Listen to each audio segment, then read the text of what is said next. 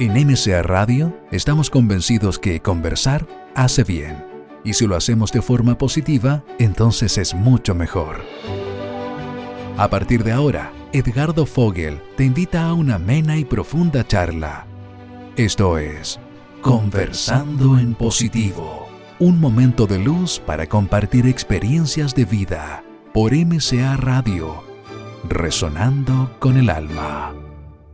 Sergio Peña Lillo fue un psiquiatra chileno y profesor titular de psiquiatría de la Universidad de Chile. Fue miembro de la Academia de Medicina chilena y escritor, autor de numerosos ensayos y libros que transitan desde aspectos filosóficos, antropológicos o médicos hasta un testimonio de su profunda conversión espiritual. Sergio Peña Lillo falleció el 20 de septiembre de 2012 y el programa que hoy escuchamos fue grabado en Radio Universidad de Chile el 12 de enero de 2011. Les habla Ricardo Fogel, estamos muy felices aquí iniciando una nueva edición de nuestra tertulia humana en la Radio Universidad de Chile. Les recuerdo que también estamos en internet www.radio.uchile.cl. Bienvenidos todos a que nos escuchen. También un saludo muy especial a todos los miembros del Club de Positivos en Facebook. Eh, también los invito a visitar, a seguir visitando nuestro sitio web www.conversandoenpositivo.cl que está con muchos artículos nuevos Muchas gracias a todos quienes nos escriben, la verdad que eso nos motiva, nos sirve mucho para seguir mejorando en cada uno de los aspectos de nuestro programa. Bueno, y hoy día tenemos un, invitado que ya estuvo con nosotros, pero considerando el interés despertado de nuestros auditores, tenemos nuevamente el privilegio de contar con la presencia del doctor don Sergio Peñilillo para hablar de psiquiatría, espiritualidad, entre otras cosas, y así profundizar en diversos temas relacionados la trascendencia, la felicidad humana. El doctor Peñilillo es psiquiatra, profesor titular de Psiquiatría de la Universidad de Chile, miembro de la Academia de Medicina Chilena y escritor, autor de más de 50 trabajos científicos publicados en revistas nacionales y extranjeras. Ha escrito numerosos ensayos y libros entre los que destacan La angustia, amor y sexualidad, La manía del gazar, El enigma, lo poético, Sufrimiento y fe cristiana, el príncipe, la locura, los temores irracionales, el temor y la felicidad, las experiencias del túnel y el bardo y el encuentro con Cristo. La verdad es que es muy largo si quisiera emplear todo su currículum, don Sergio, así que muchas felicidades muchas gracias por estar nuevamente con nosotros. Bienvenido. Gracias a usted por invitarme de nuevo. Considero una distinción el que lo hayan hecho en tan poco tiempo. Es que nos quedaron muchas cosas pendientes y la verdad es que muchos auditores nos escribieron eh, que querían seguir conversando con usted. Algo le, dije en un comienzo, Edgardo, que para esta entrevista eh, revisé parte de la entrevista mm. anterior ¿eh? y me di cuenta que inevitablemente iban a haber algunos puntos en que nos íbamos a repetir o me iba a repetir porque la entrevista fue realmente caleidoscópica. Yo creo que me estrujaron como un limón porque dije todo lo que casi todo lo que sabía.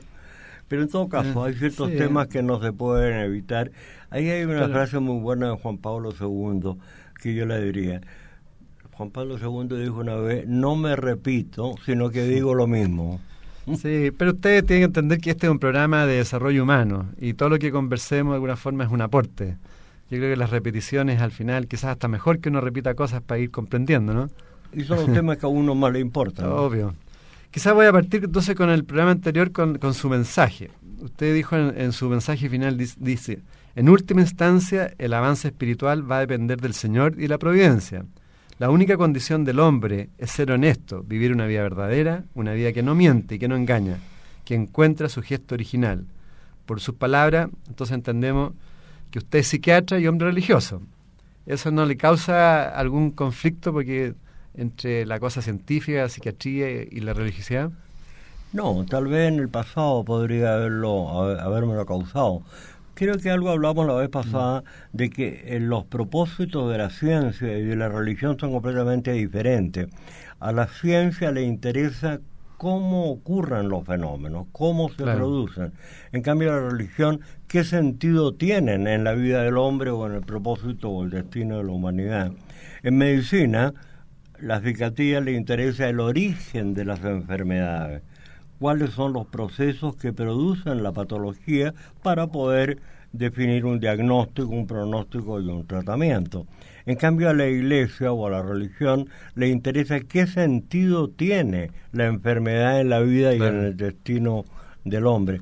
Pero eso no quiere decir que al médico no le interese la persona. Siempre se ha dicho de que al médico le importa no solo la enfermedad, sino que también el hombre que la padece. El, eh, sobre todo en psiquiatría, que es una especialidad en la cual las enfermedades comprometen profundamente la vida del hombre y aún de la familia. Mm. Yo incluso a veces he dicho un poquito, tal vez groseramente, de que si no fuera por esta preocupación antropológica, la medicina, a pesar de todos sus adelantos técnicos, no pasaría de ser una veterinaria de alto nivel técnico. Ahora, ¿cómo, o quizás en el caso suyo, digamos, cómo se experimenta una religiosidad auténtica? ¿O usted cómo la, cómo la ha desarrollado? Mire, yo soy cristiano, soy católico. Es muy curioso, si usted se fija, Cristo en su vida pública hizo dos cosas. Enseñó su evangelio y fue médico. Es interesante ver la diversidad de los métodos curativos o terapéuticos de Cristo. A muchos les impuso las manos, a otros les perdonó pecado, a algunos les expulsó demonios, a otros les dijo tu fe te has salvado. Pero hay un caso muy interesante que es el ciego de Siloé, en que coge eh, barro, tierra, la mezcla con saliva, forma barro, se la pone en los párpados y le dice lávate en la fuente. ¿Por qué usó barro? cuando podía imponerle las manos, usó un medicamento.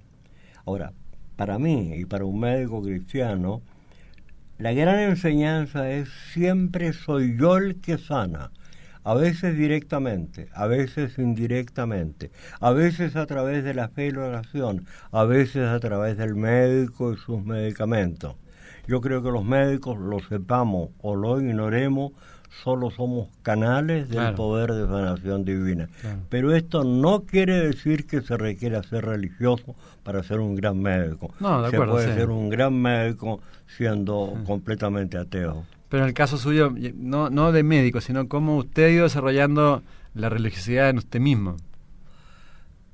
Bueno, yo soy un converso, no porque haya tenido otra religión, sino que porque fui completamente ateo hasta después de los 30 años.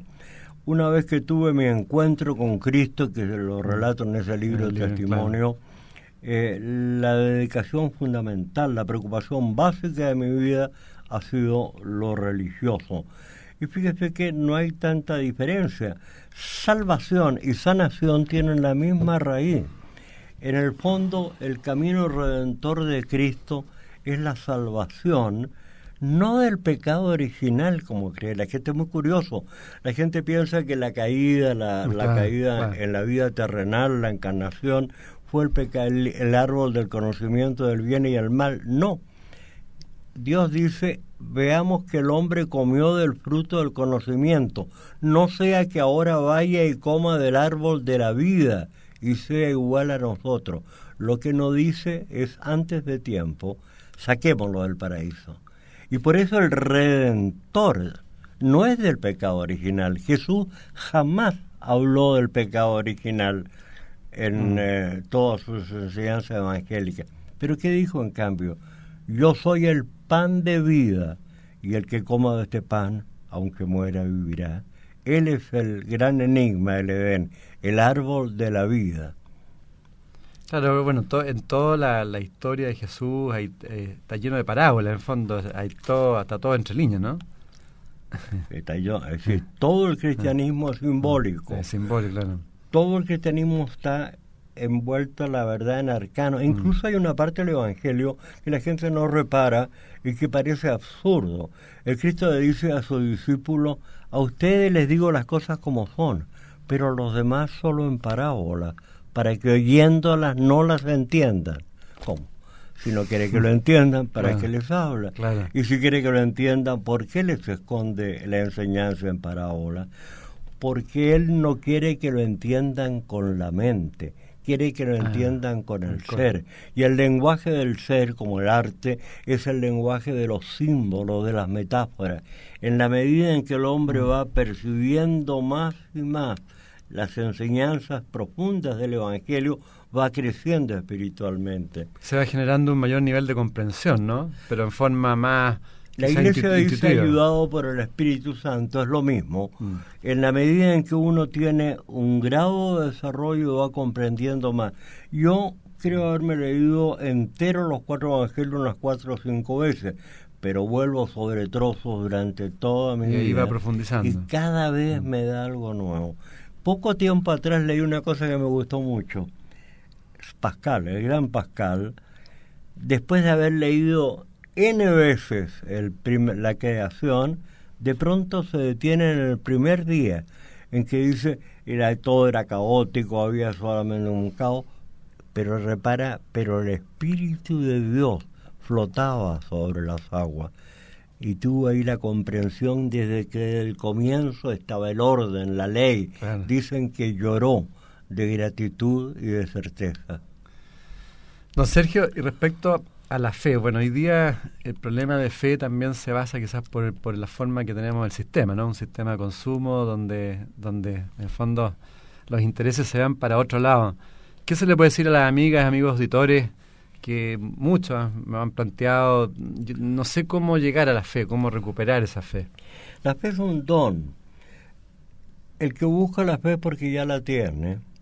El que empieza a buscar a Dios es porque ya lo, porque Dios lo, está llamando. Mm. Lo que sí es interesante es precisamente por qué el Cristo no quiere que lo comprendan con la mente. Mm. ¿Qué es la fe en Cristo?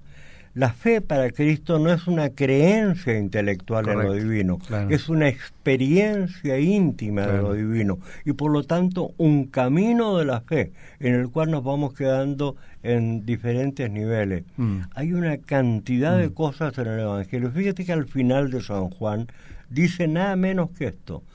Todo lo que me habéis visto hacer a mí y mucho más podéis hacer cualquiera de vosotros siempre que tuvierais fe.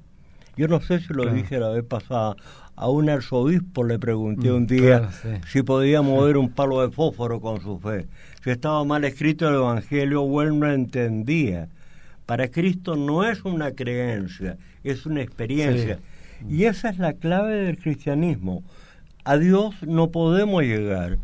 Todo lo que pensemos de Dios no es Dios no tenemos ninguna posibilidad de conocerlo y por lo tanto menos de amarlo.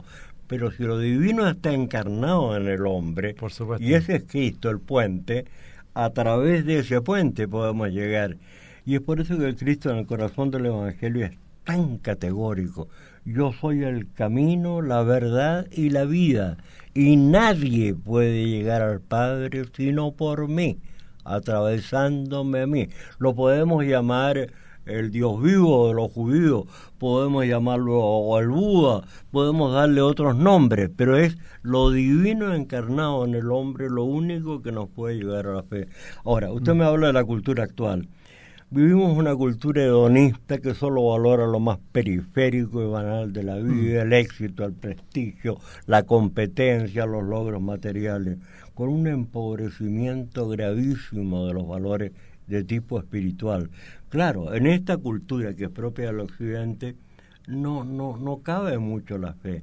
Y es por eso que la gente ha ido abandonando la iglesia. Mm. Pero la humanidad actual está ávida de experiencia religiosa. Ya no quiere dogma, no quiere mm. doctrina, quiere experiencia. Y por eso lo busca en el oriente, en el taoísmo, en el budismo zen, en el hinduismo, que, van, que son metafísicas que permiten experimentar. Lo que la gente quiere es experiencia. Ahora, esto ha estado siempre en el corazón del cristianismo, es en el corazón de la mística, los grandes místicos. Pero la iglesia ha mirado con bastante reserva a los esotéricos, a, los gnósticos y a los místicos. Usted sabe que en San Juan de la Cruz lo tuvieron preso. A Santa Teresa de Jesús la iba, en la Inquisición la iba a excomulgar. A, San, a lo hicieron contradecirse de prácticamente todos sus postulados. Al último gran místico, Telar de Chardin, le prohibieron escribir en vida. Pero eso yo creo que está cambiando, o sea, todo lo que se plantea hoy día de, de esta época, del año 2012, que de alguna forma las religiones se van a ir desapareciendo y básicamente las personas van a ir buscando su espiritualidad al interior y en forma más individual. Y eso, está pasando con la gente joven y con muchas personas, ¿no? Eso está ocurriendo. Mm. Precisamente cuando se entra en una religión no doctrinaria, no filosófica, Sin dogma, sino que una religión vivida mm. como experiencia íntima, mística, todas las religiones son lo mismo, todas hablan igual, desaparecen las diferencias. Yo creo que estamos en la época de la, del término de los dogmas. Fíjese, mm, no sé si ha reparado que en el primer tomo de su libro sobre Jesús, Benedicto XVI dice algo muy importante. Dice, esta es mi visión de Cristo. Cualquiera puede tener una visión diferente. Si el Papa, hablando nada menos que de Cristo, dice esto, es el fin de los dogmas. Ya no hay dogma. Pero claro que la iglesia camina lentamente. Va, va, a demorar un tiempo. Sí y no puede hacerlo de, esa de otra manera, porque no habla para hombres como usted y como yo solamente, habla para toda una gran masa. Sí. Masa. Les habla Ricardo Fogel. Y bueno, estamos hablando aquí sobre espiritualidad también, psiquiatría, que te habla también de una forma que es la iluminación. Porque también se habla hoy día mucho, hoy día hay muchos conceptos que de repente yo creo que están bien manoseados, ¿no? Es lo, que se busca. Mm, la iluminación se llama iluminación el despertar a la conciencia profunda, a la conciencia del, ser. El, eh, para entender bien el proceso de la iluminación hay que volver al mito adámico de la creación del hombre, que algo dijimos la vez mm. pasada. El hombre hay dos Adanes. El Adán del sexto día hecho a imagen y semejanza de Dios y después sin dar ninguna explicación en el, pone en el jardín del Edén a los animales y hagamos al hombre, ya sea un hombre de barro que ya no tiene vida, le insufla el alma viviente, ya no es andrógeno, le saca a Eva. Pero lo interesante, y aquí mm. viene el sentido del árbol de la vida, del árbol del conocimiento del bien y del mal, ¿Qué es lo que es la encarnación? Entra el espíritu del hombre en un mamífero. Para eso hubo que esperar la evolución de las especies hasta que hubiera un mamífero con un cerebro capaz de recibir. ¿Eso se pone hace cuántos años, cuántos millones de años fue eso? Los 100 millones de años de la mm. ciencia. No hay ninguna contradicción. Pero ¿qué ocurre? La mente, al entrar el espíritu en el cerebro, se transforma en mente racional. La mente racional es dicotómica, no puede concebir nada que no sea en pares de opuestos. Externo, interno, grande, pequeño, mm. el bien y el mal. Ese es el llamado pecado original, el conocimiento del bien y del mal. Y por lo tanto la redención del Cristo es volver a ir más allá del bien y del mal. Se crea una conciencia reflexiva, pero el ser se retrae y todos tenemos la conciencia divina, espiritual y del ser. La iluminación es desbordar la mente intelectual y despertar a la conciencia del ser en diferente grado de acuerdo a cada persona. Ahora, eh, para eso tampoco es necesario practicar ninguna religión para alcanzar la iluminación. Eso uno lo puede hacer en el día a día. La iluminación mm. se encuentra precisamente a nivel místico. Todas las religiones buscan la iluminación a través de la meditación. La gente a veces cree que meditar es pensar mucho en una cosa. No, meditar es parar la mente para poder oír en el silencio interno. Hay alguien que lo dijo de forma bellísima, San Juan de la Cruz, en el versículo 14 de su cántico espiritual. Fíjese, dice, la noche sosegada, la música callada, la soledad sonora, la cena que recrea y enamora. La noche sosegada, los impulsos por el mundo quieto, no eliminado porque somos hombres, ordenado la música callada, mm, parado el chicharreo mental, la soledad sonora, qué hermosísima metáfora de la audición del silencio. Métete dentro de ti, deja de pensar y en lo más hondo y profundo de ese silencio te vas a encontrar con Dios. Hay una cosa muy mm. curiosa, si usted lee Mateo, el, el, primer evangelio, cuando le piden los discípulos al Cristo que enseñe a orar y enseña el Padre nuestro, enseña algo primero que curiosamente no se dice en las misas. Dice más o menos textualmente, métete en tu habitación, cierra la puerta al bullicio y en lo secreto ora al Padre, porque el Padre que mora en lo secreto te escuchará. Y ora así, Padre nuestro que estás en los cielos. ¿Por qué eran eliminados? Porque justamente alude a que Dios no está en ningún templo, sino que está en el templo interno, dentro de nosotros. Y en ese, en ese sentido, la iluminación corresponde a la parucía, no sé, hay poca, eh, hay mucha gente que no, no, ha entendido bien. La parucía es la segunda venida del Hijo. ¿Dónde va a ser la parucía? La segunda venida del Cristo, que va a ser tan clara como el rayo que ilumina de oriente hasta occidente. ¿En Roma? No. Lo echarían, lo excomulgarían. En Jerusalén tampoco, en el corazón del hombre. Y por eso es que el Cristo viene a preparar el nuevo templo, el templo interno. Y San Pablo va a decir, templo soy del Dios vivo. Todo otro Dios es un Dios conceptual inexistente. Oiga, don Sergio, eh, relacionado con lo que usted dice también, pero te acuerdas que hablamos y la idea es poder desarrollar un poco más el tema de las leyes, porque uno va encontrando ciertas lógicas, porque usted cuando dice que en el fondo nosotros tenemos que silenciarnos para poder conectarnos con nuestro ser, ¿no es cierto? Entonces, Silenciar el chicharreo mental. Claro, y porque el chicharreo no nos deja conectarnos con nuestro ser interno, con nuestro espíritu, como nuestra energía, como uno le quiera llamar. Entonces hay leyes, usted habla de, bueno, de las leyes del hermetismo o las leyes naturales, quizás las podríamos profundizar para que, porque uno va comprendiendo muchas cosas a través de que uno ve que las cosas funcionan. Por ejemplo, la ley de correspondencia. La ley de mm. correspondencia dice lo que está arriba está abajo y lo que está abajo está, no está arriba, ¿no es cierto? Entonces, en ese sentido...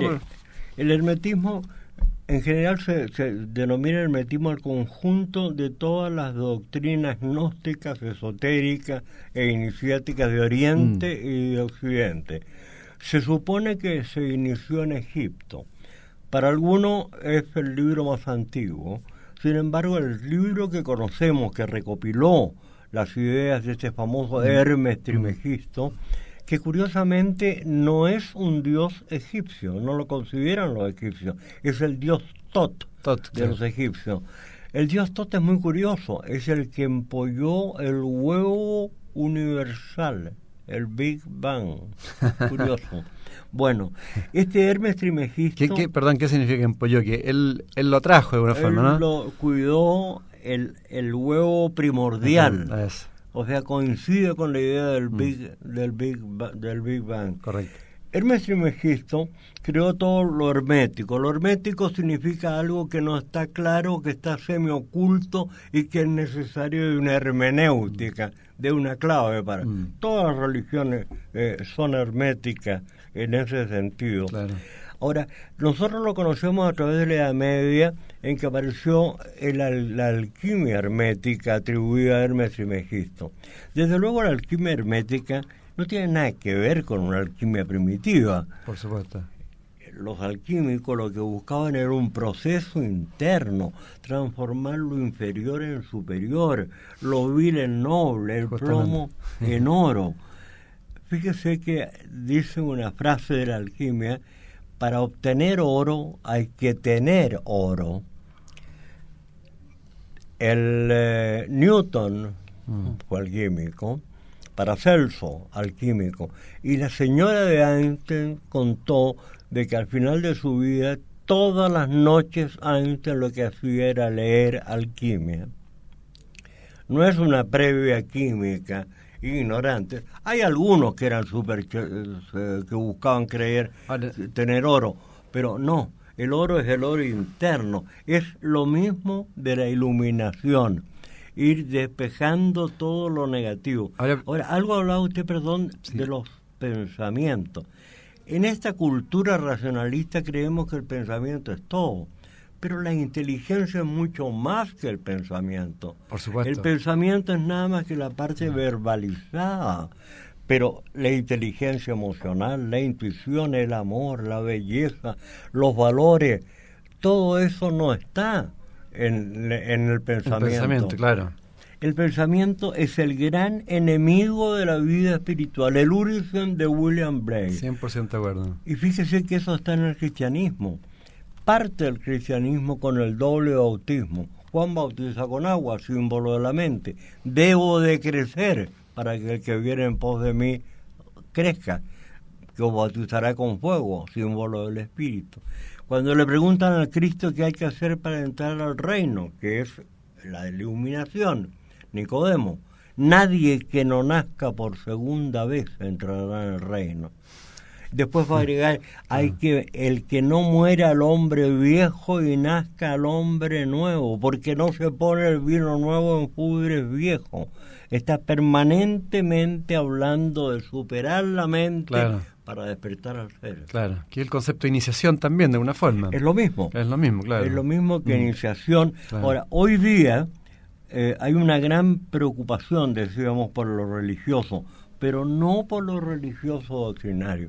Fíjese que la mm. corriente más importante en psicología en los Estados Unidos es la psicología transpersonal. Ya no les interesa arreglar conflictos mentales, les interesa despertar a la conciencia cósmica. Sí, de todas maneras. Ahora, lo curioso es que siendo un movimiento occidental, menciona a Lao Tse, el taoísmo, budismo zen, budismo tibetano, hinduismo, filosofía oriental. Y no mencionan a Cristo. Porque en el cristianismo están todas las verdades, no por, es la última de las manifestaciones religiosas, por lo menos de esta vida terrenal. El Cristo tiene frases bellísimas, de una fuerza extraordinaria. Dice, porque el cielo y la tierra pasarán, pero mis palabras no pasarán. Es la última, pero hay que saber entenderlo, saber comprenderlo. Hasta ahora la iglesia se ha adueñado de la interpretación. Sí, bueno, hay muchas frases. Yo soy el que soy, el que sí, el que seré. El yo soy, por ejemplo, es una de las fuentes para entrar al despertar. Ah, Yo no sé si ha oído hablar de Toller, está muy de, moda ahora. Él dice yo soy no es un pensamiento. Este dice yo soy Edgardo, es un pensamiento de la mente. Pero hay un sitio donde usted puede decir yo soy. Yo soy. Si encuentra ese sitio, encontró la se, Se está conectando, sí, tiene toda la razón. Que a propósito, yo le iba a preguntar antes, cuando usted hablaba del oro, ¿qué opina usted que también como psiquiatra? En el sentido que, bueno, eh, cuando uno va a una mina para llegar al oro, tiene primero escarbar y sacar todos los metales viles, ¿no es cierto? Que es la única forma de llegar al oro. Entonces se plantea también que en el ser humano, para poder llegar a la esencia, uno tiene que ir sacando también todos sus metales viles, o sea, los defectos, todas las partes, los aspectos como defectuosos de uno. ¿Qué, qué, qué piensa usted al respecto? Usted hace un momento eh, mencionó una de las leyes del hermetismo, la analogía. La correspondencia, claro. La correspondencia o analogía. Eh, eh, ¿Qué significa en el fondo? Que cuando uno quiere investigar lo que no conoce, debe partir de lo conocido porque todo es analógico. Lo que acabo de mm. decir, para encontrar el ser profundo, mm. que es el sol interno, mm. la, la divinidad interior, hay que escarbar y mm. eliminar todo lo negativo, entrar en la tierra y, ahora Goethe decía, los hombres buscan, escarban y cavan la tierra para buscar el oro y se conforman con los primeros gusanos. hay que entrar, es lo mismo, es el mismo proceso iniciático. Incluso, ¿por qué valoramos el oro? ¿Será porque el oro es tan poco frecuente? No porque el oro es un símbolo del sol, es un símbolo de Dios. ¿Por qué valoramos las piedras preciosas? Porque las piedras preciosas son un símbolo de la perfección, de la espiritualidad, de lo superior, de lo noble. Pero lo que pasa es que a propósito de eso yo le preguntaba, y a propósito también del nombre del programa, Conversando en Positivo, que muchos hoy día psicólogos de, de orientación positivista, ellos plantean que no, que en el fondo uno tiene que ser prácticamente positivo y, y potenciar las virtudes y dejar un poco de lado los defectos. Mire, hoy día estamos invadidos por una especie de moda psicoterapéutica. Hay más de 300 eh, escuelas diferentes de psicoterapia. Usted sabe que se, eh, se, ha descubierto de que todas dan más o menos el mismo, el mismo resultado. Yo personalmente pienso que las llamadas psicoterapias no son tales, son psicopedagogía. El gran problema lo creó Freud. Freud confundió los síntomas del enfermo con los problemas del hombre sano. El psiquiatra ve un núcleo de enfermedades reales que son todas del cerebro, porque solo el cuerpo mm. puede enfermar. Pero ve un conjunto de problemas familiares, de separaciones, de problemas con los hijos. Eso no es patología, pero el psiquiatra lo ve. Pero ahí lo que hace es psicopedagogía, es lo que hacen los mm. psicólogos. ¿Cómo van a ser medicina o terapéutica. La terapéutica es un término que pertenece a la medicina y se refiere a corregir una patología. Claro, Y la patología es siempre de las células nerviosas. La otra patología es una analogía. No hay patología de la historia, no hay patología de la política, no hay patología del arte, no hay patología de la familia. No. Eso de usar el término de una manera analógica. Mm. Pero lo analógico, esa es una de las leyes del, del, hermetismo, es de un valor extraordinario. Usando el principio de correspondencia y de analogía, mm. uno puede ir penetrando pues. todos los niveles desconocidos. ¿Y sabe por qué? Por lo que hoy día se llama el paradigma holográfico porque todo está en todo, como ya los griegos lo supieron. El microhombre era un microcosmo del macrocosmo. Hoy día la física cuántica, la biología, ¿qué nos muestra? Nos muestra de que en una célula cualquiera está el hombre, se puede hacer una clonación. Eh, nos muestra la física cuántica de que todo el universo está integrado en redes de interconexión, el todo. Entonces, si todo es el todo, podemos por analogía ir percibiendo niveles eh, que desconocemos. Usted sabe el origen del concepto holográfico, es muy interesante y es muy extraño. Un gran eh, físico inglés que recibió el premio Nobel descubrió teóricamente, en fórmula matemática, que con una máquina fotográfica sin lente y con rayos láser, iluminada por rayos láser, si usted toma la fotografía, por ejemplo, de un caballo y la parte en 100 partes, y cada pedazo lleva al tamaño original, en cada pedazo está el caballo entero. Esto lo ah. descubrió no sé si 15 o 20 años antes de que estuvieran, este, se usaron los rayos láser. Y los rayos láser lo demostraron que así es. Es lo más misterioso que yo conozco. Qué increíble. Todo está en todo. Todo está en todo, claro. Fíjate que los griegos también decían en el templo de Apolo en Delfo, conócete a ti mismo y conocerás el universo y los dioses. Ahí está la ley de correspondencia. Claro. Y Platón va a decir que recordamos porque lo sabemos todo. Eh, ¿Por qué aprendemos el lenguaje? Porque lo tenemos. No podemos aprender nada. Aquí mismo, aparentemente algunas personas van a creer que les enseñamos algo. No podemos enseñarles nada. Podemos ayudarlos a recordar, ayudarlos a recordar lo que siempre han sabido, pero que tienen olvidado. Bueno, en ese sentido también en ese sentido, hoy día tanto se habla de, del tema de la mente, el pensamiento, el famoso libro este El Secreto, pero está en la ley básica, todo es mente. El mentalismo. claro, bueno, en los de una forma es una creación mental, somos, somos creadores mentales, ¿no? En, en los principios herméticos, el primer principio es el mentalismo. Todo es mental. Todo es mental. Ahora, ¿quiénes están en contra? Es un monismo psíquico, espiritual. Es curioso, pero todas las leyes de, lo, de los principios herméticos del Kibalión hoy día son todos aceptados por la ciencia. Son exactamente lo que utiliza el materialismo dialéctico, con la única diferencia que habla de materialismo y no mentalismo, todo es material. Lo que no pensamos es que cómo distinguimos el concepto de una mesa de la mesa, solo porque tenemos órganos de los sentidos. Si no tuviéramos órganos de los sentidos, no hay ninguna diferencia entre lo psíquico y lo material. Y eso ya lo dijo mm. el propio Descartes.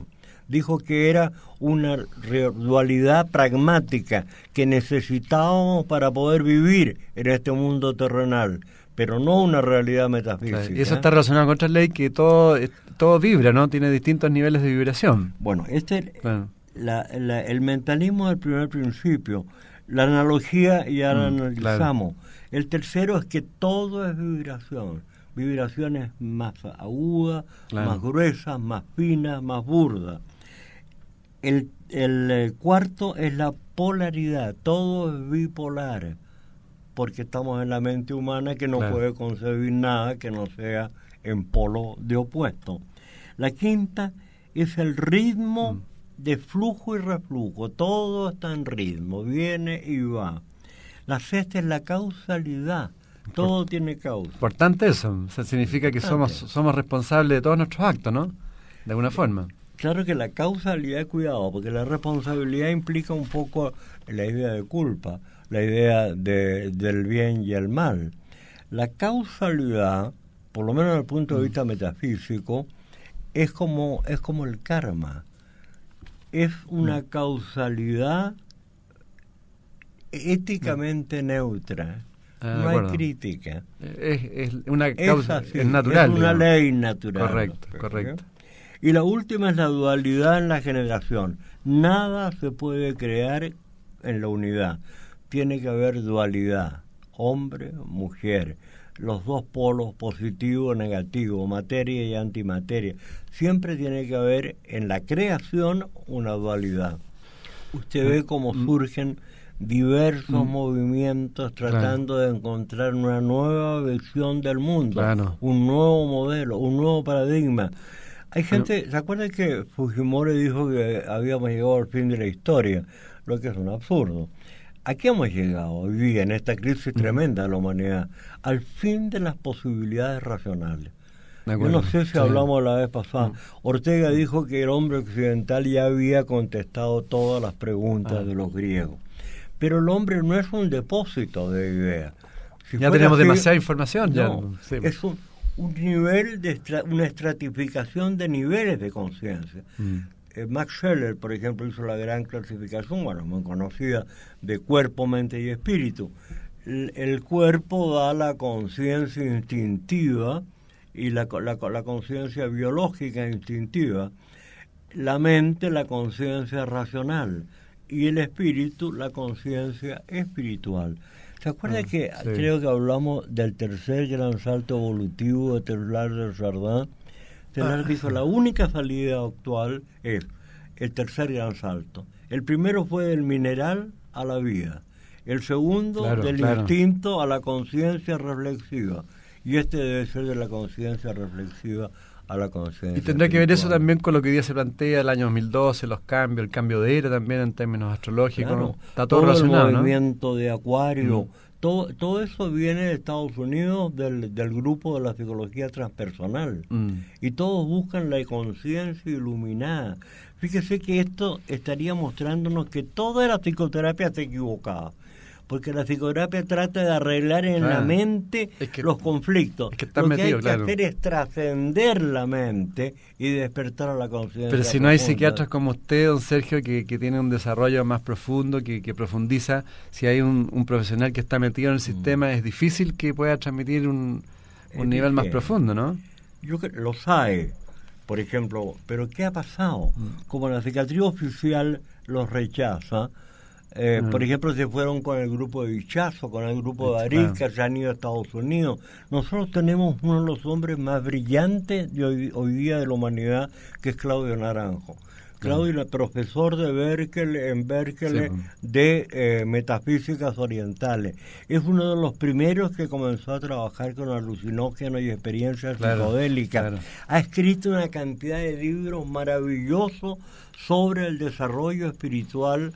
Esto que, que comenzó con Huxley, de, de, de- creo que es de Leibniz, el término de filosofía perenne.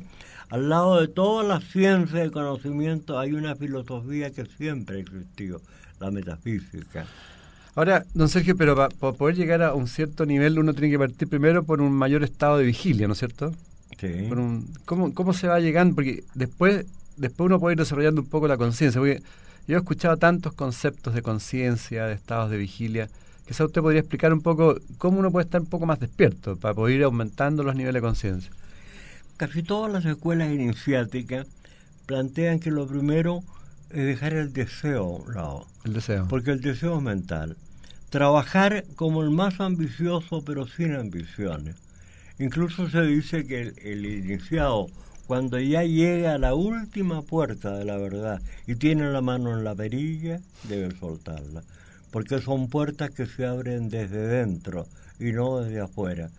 La mente es el gran enemigo porque desea. Ahora, ¿qué es lo Mm. que se puede hacer?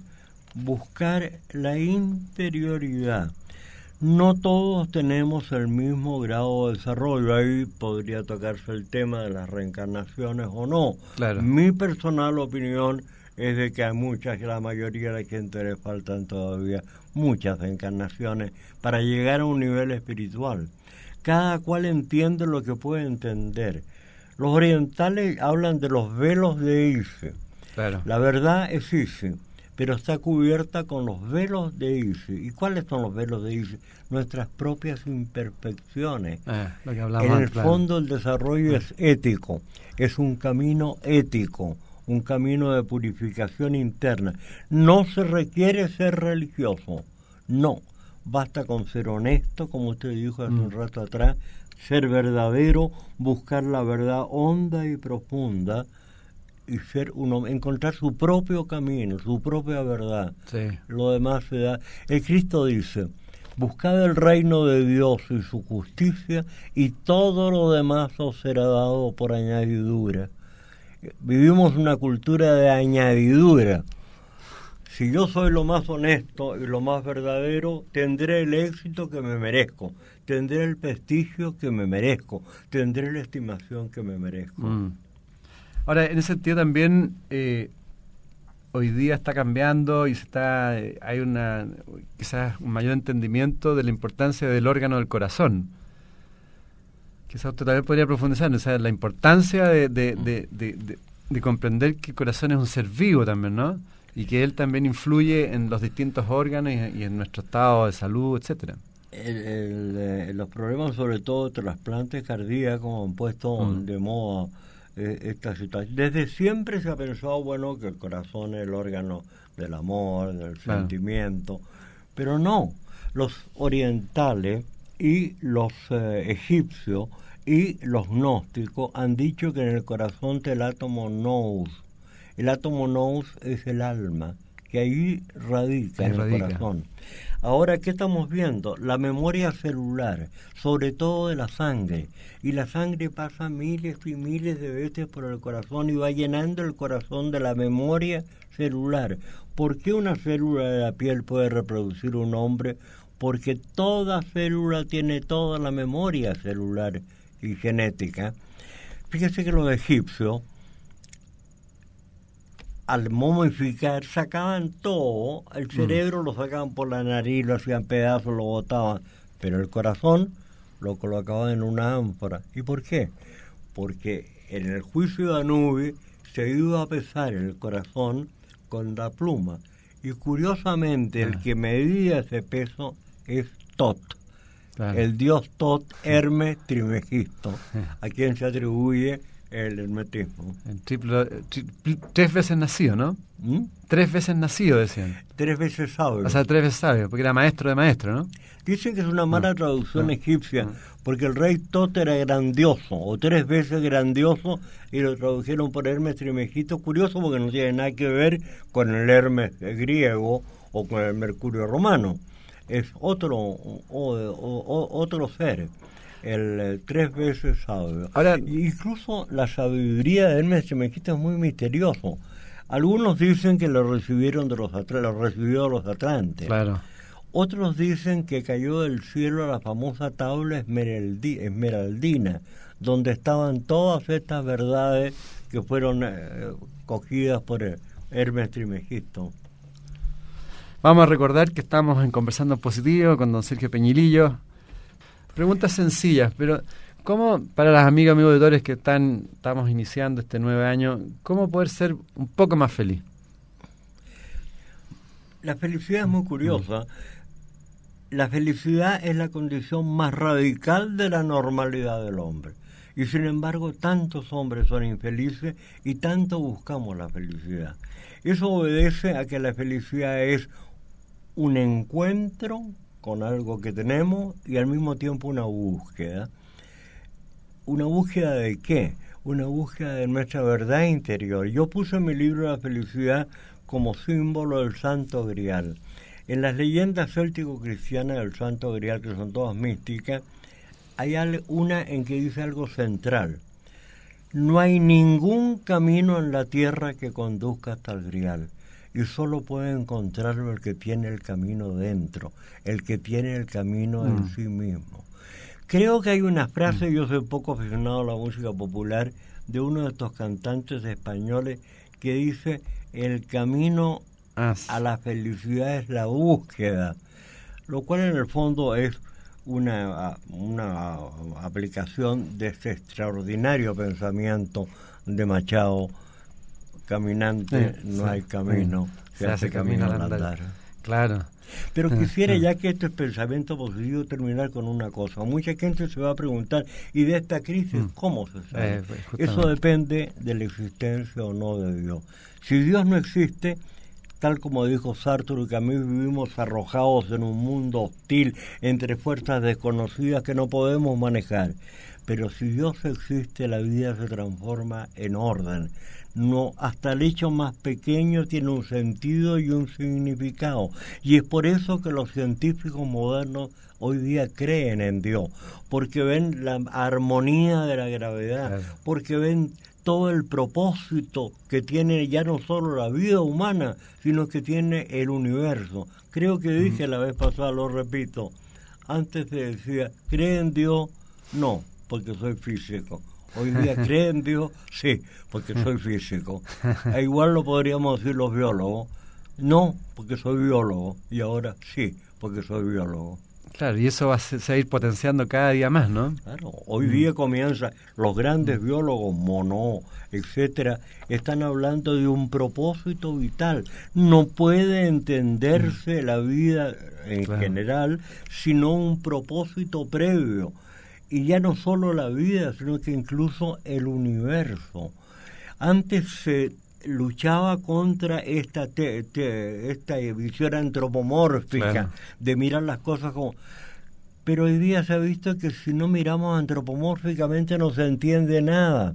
Y por último yo me pregunto, si todo el conocimiento que tenemos desde el hombre, ¿cómo podemos tener un conocimiento que no sea antropomórfico? Si no podemos saber nada que no sea la proyección de nuestros propios mecanismos interiores. Y además coincidimos mm. en esto que todo está en todo.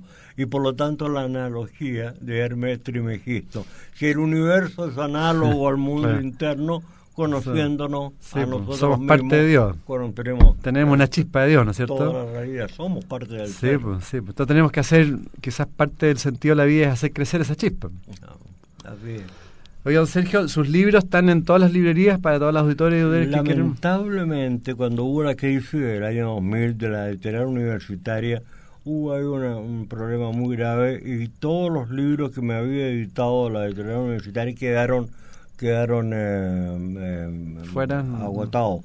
Pero actualmente la editorial Patri se ha interesado en volver a reeditarlo. Ahí hay libros que para mí son muy valiosos, como El Príncipe de la Locura, que es un estudio sobre el Quijote, eh, mi libro sobre la angustia, el, eh, el, el, enigma de lo poético. Hay, hay algo muy curioso, que es el origen del lenguaje y el origen del pensamiento, los enigmas más grandes de la biología. Eh, ¿Cómo surgió el lenguaje? para poder hablar o aprender a hablar se requiere de un sistema complejísimo de ah. centro y de vida. ¿Cómo pudieron aparecer esos centros antes que existieran los idiomas? El único que puede aprender a hablar es el hombre, porque tiene, el niño tiene estos sistemas, pero necesita que alguien le enseñe a hablar. ¿Quién le enseñó al hombre? no, estamos llenos de misterios, ¿no? Pero la vida es preciosa, ¿no? Y la inteligencia es otro, el pensamiento es otro misterio. ¿Y de dónde surge? ¿Es el lenguaje interiorizado de ninguna manera? Es mucho más. En la introspección uno ve como que son como borbotones que brotan de la interioridad completo, pero tengo que ponerles verbal un lenguaje para poder tener conciencia. Bueno, Sergio, 10 segundos a nuestros auditores, denle unas palabritas para cerrar. ¿Ah? 10 segundos que tenemos que cerrar, denle unas palabras a nuestro auditor y cerramos el programa. A propósito de esto de Platón, decir algo que lo encuentro muy valioso. En el Génesis se dice que Dios creó al hombre a imagen y a semejanza. ¿De quién? ¿De Dios o del hombre? A los griegos se les criticó el haber hecho a sus dioses como hombres. Yo diría que al revés, lo que hicieron los griegos fue hacer de sus hombres dioses. bueno, muchas gracias, don Sergio, de nuevo. Gracias por estar acá. que Dios lo bendiga como siempre, que esté con mucha salud y, le doy las gracias a todos por, por los auditores, a, usted. Muchas gracias. Sergio Peña y Lillo fue un psiquiatra chileno y profesor titular de psiquiatría de la Universidad de Chile. Fue miembro de la Academia de Medicina chilena y escritor, autor de numerosos ensayos y libros que transitan desde aspectos filosóficos, antropológicos o médicos hasta un testimonio de su profunda conversión espiritual. Sergio Peña y Lillo falleció el 20 de septiembre de 2012 y el programa que acabamos de escuchar fue grabado en Radio Universidad de Chile el 12 de enero de 2011. En MCA Radio estamos convencidos que conversar hace bien. Y si lo hacemos de forma positiva, entonces es mucho mejor. Edgardo Fogel te acompañó en una amena y profunda charla.